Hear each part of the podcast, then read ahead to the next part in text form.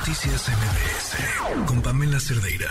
Les comentamos hace unos momentos justo sobre este informe, el informe Hallazgos 2021, que hace un seguimiento y una evaluación al sistema de justicia penal en México. Fíjense, platicábamos hace rato de, mm, bueno, escuchábamos a Edna Jaime hablar justo de, aquello que se falló en construir eh, y les decía cómo hay cosas a las, las que hay que defender, que pueden, todo siempre es susceptible de mejorar eso no quiere decir que haya que destruirlo y empezar de cero.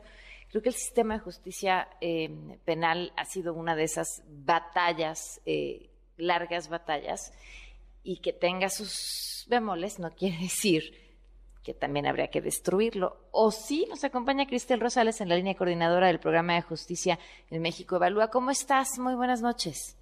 Muy buenas noches, Pamela, y muy, muy buenas noches a toda la audiencia. Pues justamente creo que apuntas la pregunta que nos hacemos, ¿qué podemos hacer con este sistema de justicia penal que, que tiene pues debilidades, pero que eh, pues desde nuestra perspectiva no hemos apostado lo suficiente por construir instituciones? Si me permite, te cuento un poquito qué fue lo que encontramos ya en esta novena edición de hallazgos. Eh, pues principalmente contarle a tu audiencia que esta evaluación la hemos realizado pues año con año y un poco lo que volvemos a encontrar este año es pues un, un problema de impunidad en el país. Eh, esta es la primera vez que podemos observar la impunidad por tipo de delito y estamos encontrando pues que prácticamente en los delitos que más le duelen a la ciudadanía pues se observan niveles de impunidad importantes. Pongo unos ejemplos. En términos de homicidios dolosos, solo se resuelve eh, prácticamente tres de cada 100 homicidios dolosos. En extorsión, prácticamente dos de cada 100. Violencia familiar, igualmente tres de cada 100. Y desaparición forzada, pues alcanza casi el 100%. Esto nos está, pues, eh, hablando de, que hay la necesidad de eh, formular preguntas y de formular alternativas de solución para el sistema de justicia penal. Y pongo el énfasis en dos cosas principalmente que encontramos. Una de ellas tiene que ver con la falta de inversión en el sistema de justicia.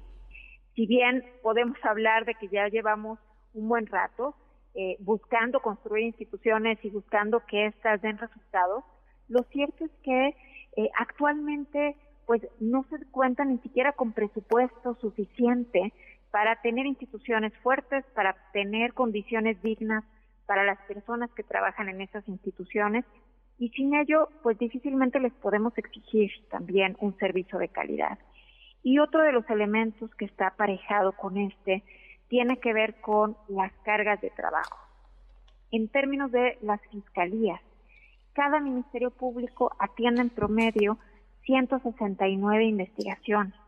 Cada perito, que también se encuentran en las fiscalías, atiende en promedio casi 400 solicitudes de estudio. ¿En cuánto tiempo? Eh, digamos que en promedio le llegan alrededor de 400 solicitudes de servicio al mismo tiempo. o, sea, al mes, al día, o sea, en un periodo de cuánto tiempo. Sí, o sea, que digamos que si hiciéramos el corte cada mes, ah, okay, okay, encontraríamos que cada perito tiene 400 solicitudes de servicio. No, es imposible. Sí, entonces esto, pues en definitiva, eh, nos obliga a analizar cómo vamos a resolver la construcción de instituciones y no, no solo pasa eso por eh, cambios normativos, sino necesariamente por invertir en el sistema de justicia penal, ¿no? Porque le exigimos mucho y me parece que tenemos que seguirle exigiendo, necesitamos respuestas, eh, necesitamos un sistema que brinde certidumbre en el país y que nos permita vivir pues en un marco de legalidad, pero lo cierto es que esto no va a ser por generación espontánea. Las instituciones necesitan pues de ese fortalecimiento.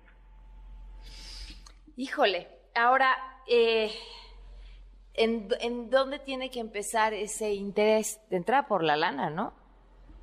Pues por un lado, eh, por el presupuesto y el fortalecimiento en la capacidad instalada, Pero también justamente hoy tuvimos conversaciones con varios estados de la República porque no todo el panorama es oscuro. Estamos encontrando que ante la ausencia o el desinterés de un gobierno federal por, eh, pues justamente por conducir la política de justicia en un país, estamos encontrando pues que los estados están tomando esa iniciativa y que le están tomando eh, pues con total apertura a decir, bueno, quizá estamos fallando, quizá no estamos dando los resultados que, que la ciudadanía nos está demandando, pero veamos cuál es la ruta que tenemos que seguir, empecemos a aprender de otros estados y ahí me parece que hay algunos estados que están haciendo bien las cosas, ¿no? Por ejemplo, en el caso de Querétaro. Querétaro, pues, eh, año con año ha destacado por la manera en la que trabajan sus operadores y solo déjame darte un ejemplo. Desde el policía que levanta la denuncia y que en el momento en que está levantando la denuncia ya se está comunicando con la fiscalía para saber cómo van a atender a la víctima, cómo van a atender a la persona, cómo agilizar una respuesta, pues encontramos que en Querétaro los procesos son mucho más rápidos. Vemos a ver, menor a ver, quiero, quiero frenarte aquí en esta parte de Querétaro. Eh, ¿Qué es esta atención personalizada que viene como parte del primer respondiente, que en este caso es el policía, o que hay, están mejor capacitados, sin duda, pero hay también más ministerios públicos? ¿En, en dónde está ese secreto? Pues me parece que la fórmula de Querétaro es, y, justamente hoy nos lo compartían, que todas las instituciones se sientan en la mesa como iguales y enfrentan el problema de forma común. Y esto no es cualquier detalle, porque esto implica, y justo hoy nos lo comentaban, que se quiten la cachucha de si eres policía, si eres fiscalía, si eres un defensor público, y más bien el interés es pues principalmente brindar un servicio de calidad a la ciudadanía. Y la manera en la que lo están logrando es pues contar de entrada con un sistema de información que permite que todos los operadores pues puedan estar comunicados. También asegura pues que cada uno tenga la definición de qué es lo que tiene que hacer. Hay manuales específicos, hay una definición en el estado donde claramente se pueden identificar cuál es su objetivo y todos trabajan por ese objetivo común me parece que parte de estas fórmulas que podrían decirse sencillas, pues son las grandes ausentes en todo el país y es justamente uno de los caminos que podríamos seguir. Wow. Bueno, por lo menos eso eso creo que resulta muy esperanzador de parte de lo que presentan, este saber que sí hay quien se logre y que pues pareciera un tema de voluntad. Definitivamente creo que hay que rescatar, digamos, estas buenas prácticas, estas voluntades estos eh, casos donde las autoridades quieren hacer las cosas y justamente hoy nos lo compartían, a pesar de la falta de condiciones, a pesar de no tener pues todos los elementos suficientes, están buscando cómo resolver los temas y me parece que ahí es donde tenemos que partir. Tenemos una gran oportunidad de establecer una colaboración con, con la ciudadanía y no quisiera también dejar de comentar algunas preocupaciones que nos llaman la atención en el estudio. Una tiene que ver con la fallida transición en la Fiscalía General de la República. Definitivamente, si tenemos una Fiscalía General que no persigue los delitos de macrocriminalidad, pues nos está abriendo muchas ventanas para la impunidad. Otro de los elementos que también nos preocupa tiene que ver con el uso desmedido de la prisión preventiva. Prácticamente a partir de la reforma constitucional hemos visto un incremento del 31% en la población eh, que se encuentra en prisión sin sentencia y que mayoritariamente, según nuestro análisis, pues son por casos menores, por casos de robo, de narcomenudeo, casos que no, no tendrían que estar en prisión. De hecho, del total de personas que han estado en prisión preventiva, solo dos de cada diez reciben al final una condena. Eso nos está hablando que tenemos un 80% de personas que al final simplemente se les va a liberar y se les va a decir, oye, una disculpa, pero ya pasaste en prisión posiblemente dos, cuatro años de tu vida. Ah, estás castigando la pobreza.